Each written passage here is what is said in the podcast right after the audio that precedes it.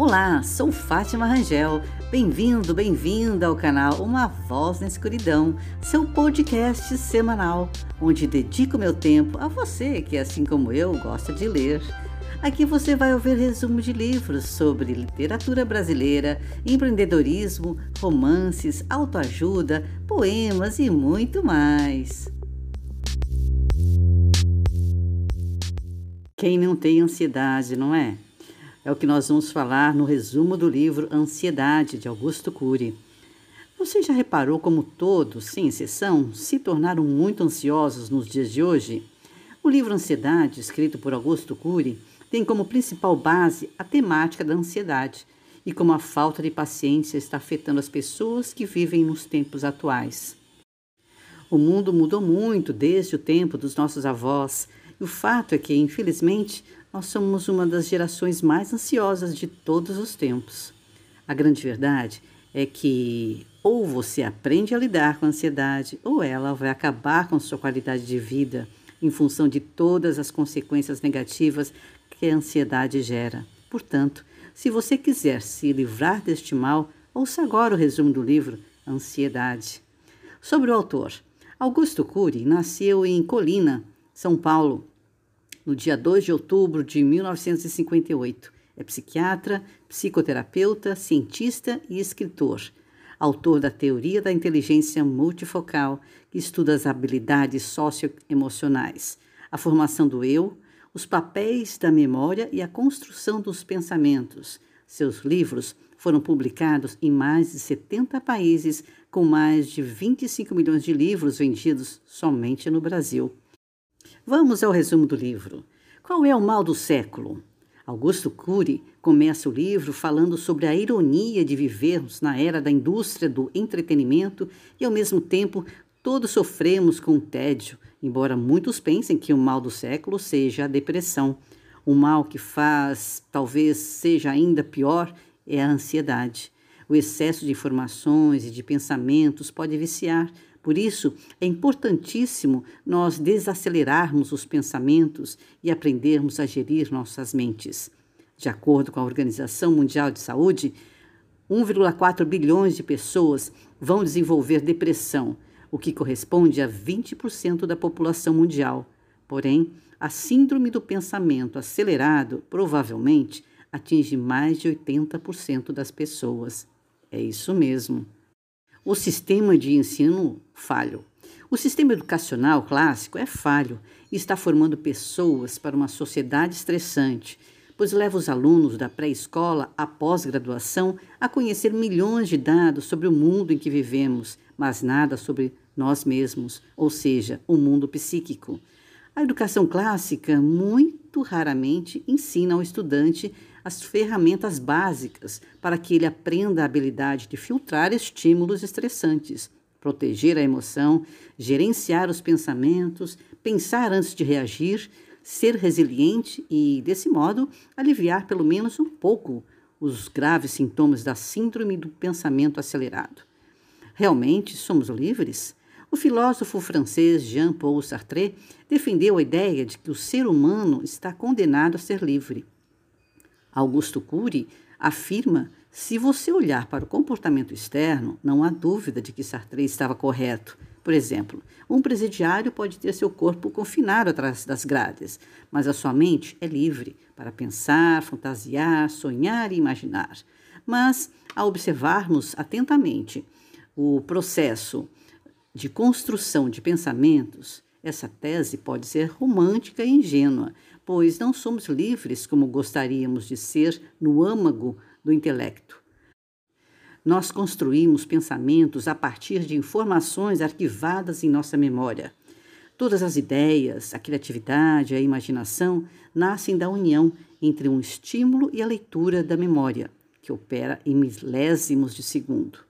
Nós não temos consciência dessa leitura e organização de dados que ocorre em nossa mente em altíssima velocidade milhares de experiências que fazem parte do nosso banco de dados da primeira infância, como rejeições, perdas, contrariedades e medos, foram produzidas sem que nós pudéssemos controlá-las, filtrá-las e rejeitá-las. Como adultos, Nós podemos fazer escolhas, mas elas são pautadas pela base de dados que já temos. E, portanto, a nossa liberdade não é plena, como Sartre pensava. Para Augusto Cury, a construção de pensamentos não é unifocal, mas multifocal. Isso quer dizer, ela não depende apenas da vontade consciente, ou seja, do eu, mas também de fenômenos inconscientes, Somente essa tese já é suficiente para demonstrar que a mente humana é muito mais complexa do que postulam a psicanálise, as teorias comportamentais, as teorias cognitivas, as teorias existencialistas, as teorias sociológicas e as teorias psicolinguísticas. A teoria da inteligência multifocal. Cury criou a teoria da inteligência multifocal, teoria que talvez tenha sido a primeira a detectar que a construção de pensamentos é tão complexa que, além do eu, há três outros fenômenos que constroem cadeias de pensamentos. O nome multifocal surge porque a teoria aborda tanto a construção de pensamentos conscientes como inconscientes. Síndrome do pensamento acelerado, ou SPA Augusto Cury continua o livro falando que pesquisas revelam que 80% dos jovens do mundo apresentam sintomas de timidez e insegurança. E se nós considerarmos a síndrome do pensamento acelerado como um transtorno de ansiedade, será difícil encontrar alguém que tenha uma saúde psíquica plena. A síndrome do pensamento acelerado é diferente da hiperatividade. Elas possuem sintomas semelhantes, porém com causas diferentes. Na hiperatividade, há um fundo genético. Frequentemente, um dos pais é hiperativo. Além disso, a agitação e a inquietação de uma pessoa hiperativa se manifestam já na primeira infância, enquanto na síndrome do pensamento acelerado, a inquietação é construída pouco a pouco ao longo dos anos. Entre as causas da síndrome do pensamento acelerado estão o excesso de estimulação, de brinquedos, de atividades e de informação. Ansiedade vital.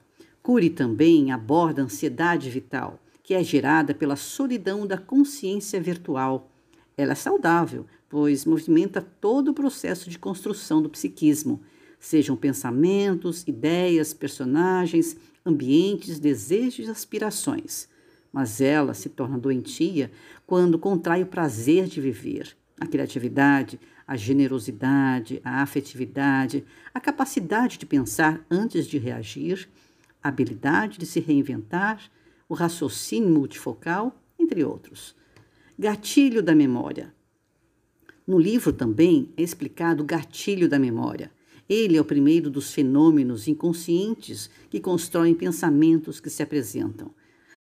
O gatilho da memória é acionado quando entramos em contato com cada estímulo extra-psíquico, como luz, sons, estímulos tácteis, gustativos olfativos, ou com cada estímulo intrapsíquico, como imagens mentais, pensamentos, fantasias, desejos e emoções. Inclusive, o gatilho da memória também é acionado com determinados estímulos orgânicos, como substâncias metabólicas, déficit de neurotransmissores e drogas psicoativas. Janelas da memória. Cury também aborda o conceito de janelas da memória, áreas de leitura da memória em um determinado momento existencial. São arquivos em que o eu, o gatilho e o autofluxo se ancoraram para ler, utilizar as informações e construir o pensamento. Por isso, Cury refuta algumas teses de que a personalidade de um indivíduo não pode ser alterada, porque a personalidade se desloca ou se transforma quando se muda a base das janelas da memória e quando o eu equipado para ser líder de si mesmo. Cury também explica os diferentes tipos de janelas da memória existentes: janelas neutras, janelas killer e janelas light. As janelas neutras correspondem a mais de 90% de todas as áreas da memória. Elas contêm milhões de informações neutras, em tese, sem conteúdo emocional, tais como números, endereços, telefones, informações escolares, dados corriqueiros, conhecimentos profissionais, etc. As janelas killer correspondem a todas as áreas da memória que têm conteúdo emocional angustiante, fóbico, tenso, depressivo, compulsivo. São as janelas traumáticas ou zonas de conflito. Já as janelas light correspondem a todas as áreas de leitura da memória que contêm prazer, serenidade, tranquilidade, generosidade, flexibilidade, sensibilidade, coerência, ponderação, apoio, exemplos saudáveis, etc. Vamos aos níveis da SPA, que é a Síndrome do Pensamento Acelerado. Primeiro nível, viver distraído. Segundo, não desfrutar a trajetória. Terceiro, cultivar o tédio. Quarto nível, não suportar os lentos. Quinto, preparar as férias dez meses antes. Sexto nível, fazer da aposentadoria um deserto, pensando ansiosamente nela. Pois é, existem sérias consequências da síndrome do pensamento acelerado.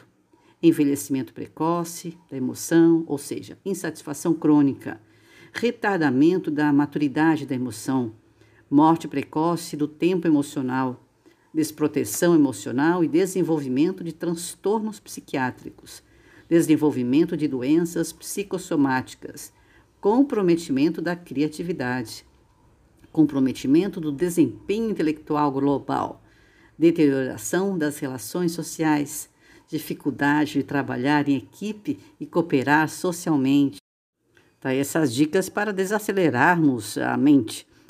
Oito passos para gerenciar a SPA, que é a Síndrome do Pensamento Acelerado. Primeiro passo: capacitar o eu para ser. Autor da própria história. Segundo passo: ser livre para pensar. Terceiro passo: gerenciar o sofrimento antecipatório. Quarto passo: fazer a higiene mental. Quinto, reciclar falsas crenças. Sexto passo, não ser uma máquina de trabalhar. Sétimo passo, não ser uma máquina de informações. E oito passo, não ser um traidor da qualidade de vida. O resumo do livro Ansiedade fica por aqui. Gostaria muito de saber sua opinião. E aí, gostou? Te convido para deixar aqui mesmo ou no meu Instagram fatimarangel.oficial e deixa também o que gostaria de ouvir nos próximos episódios. E até lá! Agradeço por sua audiência. Estaremos juntos na próxima semana.